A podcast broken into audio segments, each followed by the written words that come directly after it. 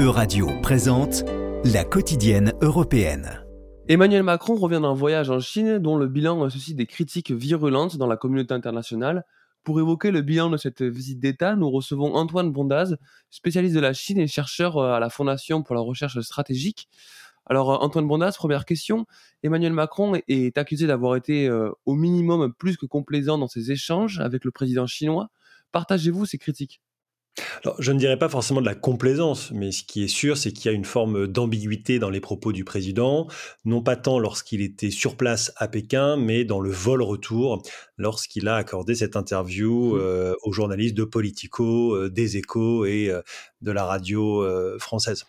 le principal problème dans les propos du président, c'est d'avoir l'impression de mettre sur le même plan les États-Unis et la Chine en matière de responsabilité euh, pour les tensions et de donner l'impression que la France peut se tenir à distance d'une crise, voire même que la France, voire l'Europe, serait euh, neutre en cas de conflit.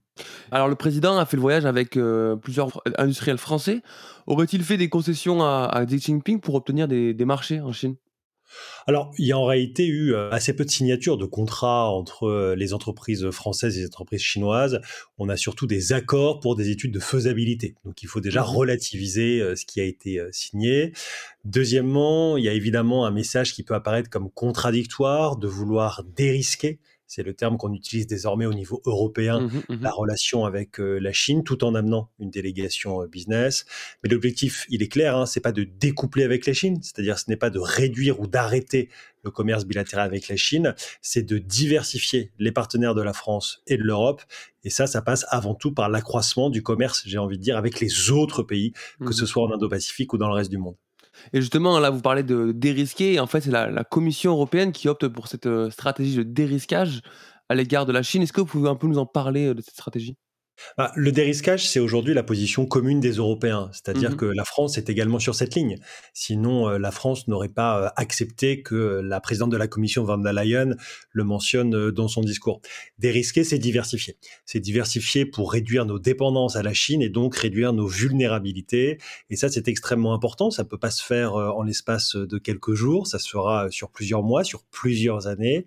Et puis en parallèle, L'objectif, c'est que l'Union européenne se dote d'outils et d'instruments pour pouvoir peser sur la scène internationale et défendre ses intérêts, notamment économiques, vis-à-vis euh, de la Chine y compris. On pense euh, hier au mécanisme de surveillance des investissements, euh, aujourd'hui à l'instrument anti-coercition et demain à la stratégie mmh de sécurité économique de l'Europe.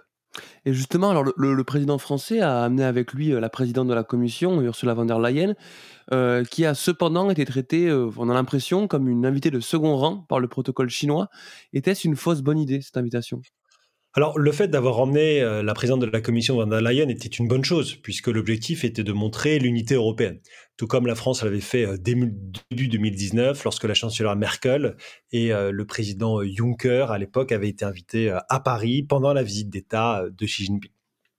Ensuite, évidemment, du côté chinois, l'objectif est toujours le même, c'est de diviser les Européens, d'essayer de montrer la faiblesse de la Commission. Et si en matière de protocole, la présidente von der Leyen a été moins bien reçue que le président Macron, ça s'explique aussi par la différence en matière de nature de la visite. Le président français faisait une visite d'État, la présidente de la commission faisait une visite classique. Donc non seulement il y a une différence de traitement normal dû au protocole, mais il y a aussi une différence de traitement politique. Et ça, c'est évidemment le jeu de Pékin, euh, le jeu classique.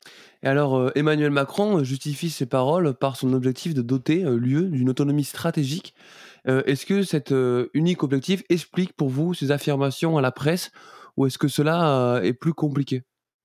Je dirais que c'est un peu plus compliqué. Euh, l'autonomie stratégique, c'est donner à l'Europe les moyens d'assumer et d'assurer sa souveraineté et d'avoir les outils pour peser sur la scène internationale. Et je pense que sur ce point, euh, tous les Européens euh, sont d'accord. La question est celle de l'optique dans laquelle on présente l'autonomie stratégique. Est-ce que c'est pour l'Europe ou est-ce que c'est pour se différencier des États-Unis?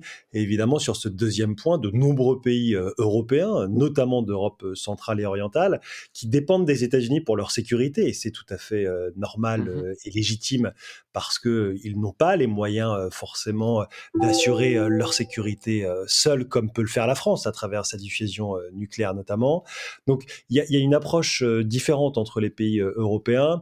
Le problème de l'optique française, c'est parfois d'être un peu trop unilatéral, dans le sens d'essayer de faire en sorte que la position française devienne la position consensuelle, alors que ce n'est pas forcément possible. Eh bien, merci beaucoup Antoine Bondas pour le temps que vous nous avez accordé. On le rappelle, vous êtes chercheur pour la Fondation Recherche Stratégique et enseignant à Sciences Po. Merci à vous, bonne journée. C'était La Quotidienne Européenne. À retrouver sur vos réseaux sociaux et sur le site web de Radio.